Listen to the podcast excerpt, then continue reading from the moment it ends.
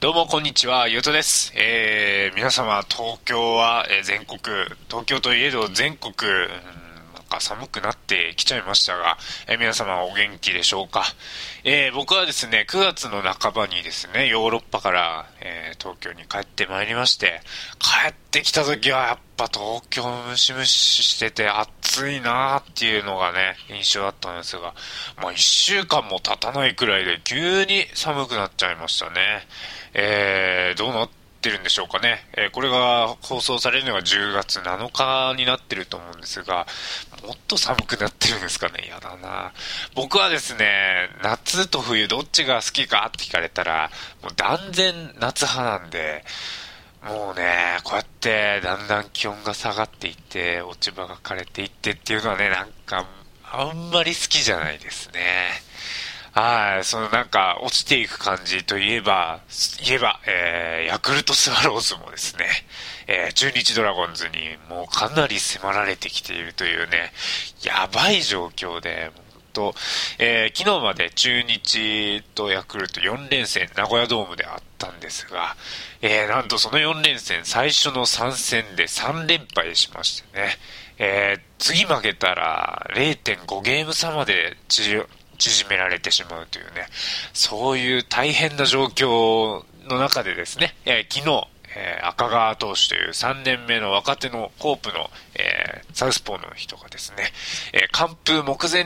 まで、え頑張れるような、えそんな最高の投球をして、なんとかね、え踏みとどまったという感じでございます。またね、えこの放送がされるくらいの時期に、えー同じ名古屋ドームで中日と4連戦ございます。いや、これがね、もう本当の天王山になると思うんですが、いやー、やばいですね、中日勢いがあって。まさかのね、洗い場復活ですからね。ついに来た。それに、落合監督退任と。ね、この辺もね、いろいろ喋りたいことがあるんですよね。えー、まあ、それはですね、えー、10月の半ばくらいにですね、緊急特番と題しまして、えークライマックスシリーズのね、大予想をしようと思っております。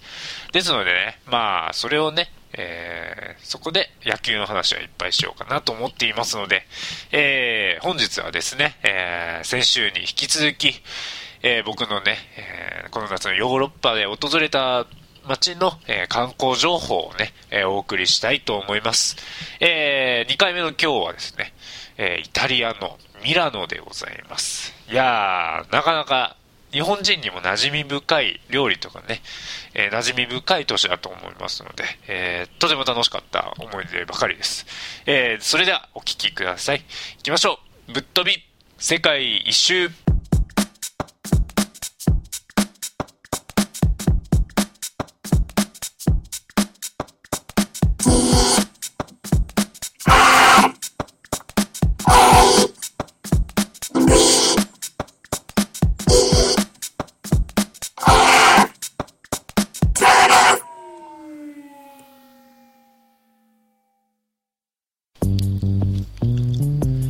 始まりました。ぶっ飛び世界一周。2011年10月7日第66回の放送を始めたいと思います。えーこの番組は、ポッドキャストを通じて皆さんに世界中のホットな話題をお届けする15分間。毎回ユニークなゲストをお迎えして、旅、アウトドア、スポーツ、恋愛などをテーマにお話しするポッドキャスト番組です。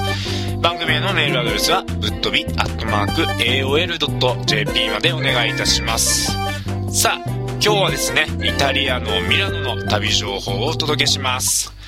まずですね、えー初めて聞いてくださった方々にね、えー今回僕のね、ヨーロッパ旅行で訪れた都市の、えー紹介をしていくということですね。え僕の旅のね、え工程を見ましょう。え僕はですね、日本からバンコク経由でパリに行きまして、パリに4日間滞在した後、夜行列車に乗って、えミラノまで行きました。えその後ですね、ミラノからフィレンツェ、ベネチア、オーストリアのウィーン、そして、ドイツ、フランクフルトに、えー行ってまいりました。え2週間超の旅行になりますね。えーとても楽しかったんですが、えーミラノではですね、全くと言っていいほどトラブルがなかったんですね。とても快適な旅でした。え、パリからミラノに行くまで、その代わりですね、え、すごい大変だったんです。パリからミラノに行くまでがね、すごい大変でした。え、まずですね、えミラノ行きの切符を買うのにね、とても苦労したんですね。え今回の旅はですね、えユーレールセレクトパスっていうね、ユーレールパスを事前に日本で買っておいたのですが、電車のチケットの予約はね、残念ながらしてなかったんです。で、だから、窓口でチケット買わなきゃって思って、えー、パリのガルデリヨン駅というね、ところのね、駅のチケット売り場の窓口に行ったんです。で、えー、窓口には、女のおばさんがいたんですけど、僕が、Excuse me, I want to go to Milano tomorrow みたいなことをね、言ったところね、急にね、鬼のような形相になって、No English please! って言われちゃってね、えー、もうね、どうにもならないわけですわ。えー、地球の歩き方とか見てもね、えー、たまにね、えー、フランスの駅の窓口でも、英語はダメ、フランス語で言ってちょうだいなんていうね、意地悪なね、人がいるって書いてあるんですがね、あ、これ本当だったんだってね、えー、実際に目の当たりにしてあぜんとしちゃいましたね。多分ね、そういう経験をされた方ってね、意外といるんじゃないかなって思いますね。で、しかもね、えー、残念だったのが僕が並んでいった窓口は、実は当日券オンリーの窓口で、明日以降のチケットだったら反対側の窓口に行かなきゃいけなかったんです。で、これからフランス行かれる方はですね、ぜひ気をつけていただきたいと思います。えー、大体ね、フランスってね、フランス語で書いてあるんですよ。英語で書いてあるところって駅とかでも案外少なかったりして、えー、ぜひね、見ておきたい言葉が、えー、フランス語で、 immediate とか書いてある窓口がありましたら、それってね、どうやら、えー、当日券オンリーのね、えー、窓口みたいです。まあ、英語でも似たような単語、 immediately とか言うと、えー、突然とかすぐにとか、えー、そういう言葉になるんで、まあ、なんとなくね、えー、わかるかなと思うんですが、えー、うん、どっちもね、長蛇の列になっていて、どっちに並べばいいかっていうのがね、多分わからないと思うのでね、ぜひね、えー、うっすらと気を記憶に、えー、していただいて、フランス行った時、うん、または、なんだろうな、うん、どっかで役に立ったらいいかなと思います。でですね、えー、トラブルは、その、一つ目はそれですね。で、もう一つトラブルがありました。トラブルその2。えー、おばさんに軽くあしらわれた上、えー、並んだ窓口も違った。えー、ちゃんとしたところを並んだから、まあ今度は大丈夫だろうと、え思いきやね、明日ね、正規の窓口へ行ったんですが、明日ミラノ行きたいと言ったところ、帰ってきたことはね、フルシートって言われちゃったんですね。つまりですね、え僕が持っている U レールパスにはですね、U レールパス用のそれ専用の座席があって、一般の席は取れないんです。で、座席に限りがあったので、えー、取れないということで、じゃあいつなら空いてるの？って聞いたところ、えー、5日後にならないと空いてませんよと言われちゃったんですね。いやー、5日後って、これじゃ旅の大半がパリだけになっちゃうじゃんってなって、でも、日本で買った U レールパスってこれ3万5千円とかするからなーってすごい葛藤があったんですが、しょうがないってなって、泣く泣く100ユーロ払って、まあ一般席でミラノまで行くことになりました。でね、多分リスナーの方々にはね、なんだ、スペインとかドイツがあるじゃんとか、思われる方がいるかもしれないですけど、まあ全くもってその通りかと思いきや、これね、ユーレールセレクトパスにしたところがね、ミソで、セレクトっていうのはですね、えー、国がね、もう指定しなきゃいけないですよ、あらかじめ。だから僕らは、えー、イタリア、フランス、ドイツ、オーストリア、そしてチェコをね、入れてたんですね。でですね、えっ、ー、と、行きがパリ着で、帰りがフランクフルトアウト。ということで、次ね、ドイツ行けないんですよ。そうするとなると、やっぱりイタリア行くしかなくて。で、イタリア行くには、その、フルシートだった列車しかなかったんですね。というわけでね、なかなか大変でした。まあね、リスナーの皆様にはね、僕と同じような経験をしてほしくはないのでね、えー、ぜひね、言っておきます。えー、夏のヨーロッパで鉄道の旅をしようという方々、えー、いると思います。え日本にいる間に予約することが、えもうすごくおすすめされます。特にね、人気の列車、例えばパリ、ミラノ間とか、ベネチア、ミュンヘンとかはですね、本当にね、予約でいっ体になってるんですね。で、予約はですね、えー、各国の国鉄のサイトから残念ながら日本語サイトはないんですが、えー、各国の国鉄のサイトからはできるようになっているはずです。で、僕らの経験上ですね、えー、どの国の国鉄でもチケットは取れたりするんですが、えー、最も見やすくて使いやすいサイトは、どうやら、えー、ドイツの国鉄のサイト。ちょっとね、ドイツの国鉄、有名な名前なんですけど、急に忘れちゃってんで、えー、また、ブログにでも書いておきます。って言ってね、こうやって 話してる間にね、ミラノの話を全くしてないんですね。はい。では、えー、ミラノの話行きましょう。えー、ミラノはですね、えー、すごい大きな街でした。すごい大きな街なんですが、えー、観光として見るところってね、案外少なかったりします。えー、というのはね、ミラノは観光、観光地というより、経済の中心で、オフィスとかもすごく多いから、なんだか東京みたいな感覚に陥ったりしますね。朝は通勤ラッシュのせいか、交通渋滞半端ないし、キャリアウーマン、サラリーマンがうようよしています。まあね、こんなね、日本的な光景を目の当たりにすることができるんですが、ただ、えー、通勤ラッシュといえども、とてもね、えー、ラッシュになるね、ラッシュアワーが遅いんですよ、日本と違って。大体僕の見た感想から言うと、朝のね、9時半とか10時くらいにならないとね、道路は、えー、混みませんね。それまで全然平気なんですが、うん、とはいえやっぱ、イタリアって朝が遅いらしくて、飲食店とかもね、朝方あんまり営業してないんですね。まあ、ここはイタリアっぽいなっていうところなんですが、ただ、えー、観光地があんまりないということで、じゃあミラノに来たらどうすればいいんだっていう話になると思うんですが、やっぱりね、えー、ミラノに来たら買い物になるんじゃないかと思います。えー、ミラノはですね、経済の街とか言いましたけれどもね、えー、もっともっと有名なのが、ファッションですね。ファッション。やっぱね、えー、高校の時とか教科書で、え、習っった通り、え、僕はまあそれをそう習ったんですが、え、大手チェーンの店からおしゃれな個人店までアパレル系のショップがね、とてもとても多いですね。H&M とかザラとか、まあそういうのもね、そういうのあるんですが、え、言うてみるならばですね、パリのね、カフェ並みに、え、こういうアパレル系のショップがね、すごく多いなって感じで、おしゃれの街って感じですね。女の子なんかね、ミラノだから結構好きじゃないかなって思います。で、おしゃれな店がいっぱいあるから、うん、H&M とかザラとか日本にもあるような、え量販店もあるんですけど、えー、そこも、そこもね、すっごくね、量販店でさえおしゃれに見えてくるんですね。でね、えー、もっとすごいのが、街行くおばさんです。これね、街行くおばさんがね、すっごくおしゃれだったりするんですよ。これがね、ミラーノだからおしゃれに見えるのか、本当にそのおばさんがおしゃれなのかっていうのをね、えー、どっちなんだろうっていうのをね、えー、ちょっと考えもんなんですがね。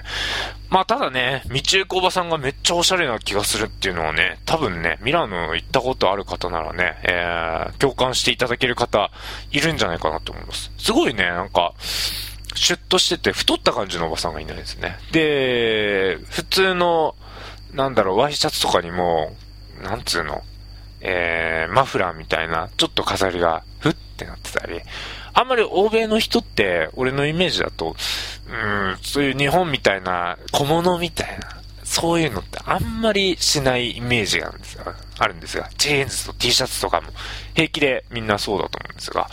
ミラノのね、おばさんとか歩いてる人はね、そういう感じの、おしゃれな感じの人が多かったですね。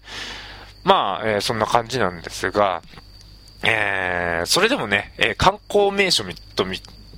とかを見てみたいっていう方はですね、だいぶ感じましたね。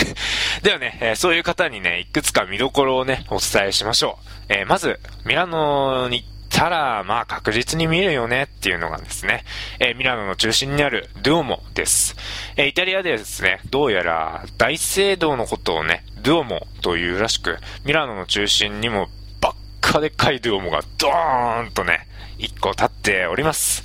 えー、バカでかいっていう表現はね、なんか、あれですけれどね、ぶっちゃけ結構感動しますよ。えー、ヨーロッパの数ある教会の中でもね、結構ダイナミック、かつ美しい部類に入るんじゃないかなと思います。中もね、やっぱすげえ荘厳な雰囲気で、まあ、ね、素晴らしいってなると思うんですけれどもね、ただ、僕らが行った時はね、なんだかね、様子が違ったんです。えー、実はですね、僕が行った時はですね、その前の広場ですね、目の前に広場があるんですが、そこでですね、超大規模なベルルスコーニ大統領に対するデモをやっていて、もううるさいうるさい。ドドームの中にまでね、さっそうとボワーって響いてきて、もうね、風情のかけらもね、なかったですね。まあ外観を見る分にはね、おお、すっげえなと思うんですが、もうなんか、デモでね、圧倒されちゃいましたね。で、まあ、ドームの話はそんな感じなんですが、もう一つね、見るところといってったらね、えー、スフォルツァー城になるんじゃないですかね。これはね、ちょっとマニアックかもしれないですが、えー、少しね、中心駅から外れて歩いていかなきゃいけないんですが、えー、ここは昔ミラノを治めていた。イタリアって、もともとその一つの国じゃなくていろんな国が、100個くらいの国があったとか、ちょっと習ったような気がするんですが、えー、そういう国だったんですが、えー、ミラノはスフォル、スフォルツァー家が、えー、治めていたんですね。で、このお城なんですけどね、何がすごいかっていうと、城壁がすごいんですね。まあ、城壁っていうくらいだからね、敵から守るためにあると思うんですけれどね。これさすが城壁って感じで、壁一面にね、弓矢を撃つための穴がブワーってなってるんですよ。格子状になっていて、まあ、写真とかでね、調べたらわかるはずですけれども、えー、写真で見てもその穴が無数にあるのがわかると思います。でもその穴ね、これ面白いんですね。よくよく見るとほとんどがね、ダミーになってるんです。あの、後ろの方まで繋がってなくて、実質的に弓矢がそこから撃てないようになっていて、えー、ダミーなんですね。こういうのにもね、うわ、びっくりって。単純な構図なんですが、もう本当に無数に穴が開いてるから、お、すげえなってなりましたね。で、まあ最後に、えー、ミラノに来たら、やっぱり食べ物の話ですよね。えー、ミラノにはね、えー、名物2つほどあります。えー、1つは、ミラノ風リゾット。ミラネーゼ。リゾットミラネーゼとか言うのかな？えー、もう一つはミラノ風カツレツです。えー、しかしね、ミラノ風ってつくだけで美味しそうに感じてしまうのはね、これなんでなんでしょうね。日本人の悲しいさがですね。で、ミラノ風リゾットはですね、えー、ブイヨン、サフラン、バターで作ったリゾットで、とってもね、濃厚な味がして美味しいですね。えー、粉チーズをさらにたっぷりかけて食べるんですが、すご濃くて、えー、日本人の口にもとっても合うと思います。でね、えー、問題はもう一つのミラノ風カツレツなんですが、まあ、飲食店行くとね、やっぱりどの店もね、えー、大体置いてるんですよ。ミラノ風カツレツ。これはですね、格子の肉を薄く引き伸ばして作ったカツレツなんですが、えー、実はね、これ似たような料理がね、オーストリアにね、え、ブー、ブーナーシュニッツェルっていうね、えー、なんか変な名前のがあるんですね。本当に似てるんですが、正直、このね、オーストリア名物の方がミラノ風カツレツより100倍美味しいんです。なんでかわかんないけど、僕が食べたのが悪かったのかな。ですのでね、えー、このね、ミラノ風カツレツについてはね、割愛させていただきます。ちなみに、えー、某有名イタリアンレストランで人気メニュー、えー、ミラノ風ドリアですが、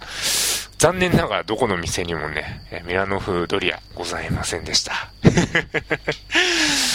どうなんでしょうね。あるんですかね。ミラノ風ドリア。日本人が勝手に作ったのかなともちょっと思ったんですが、なんか情報ありましたら、ぜひぜひ僕の方までメールください。まあ、ミラノはこんなとこになりますかね。なんか今日すごい僕は滑舌が悪かったんですが、えー、何かミラノに行った方など、えー、おりましたら、えー、ぶっ飛びアットマーク AOL.jp までお気軽にメールください。それでは皆さん、また来週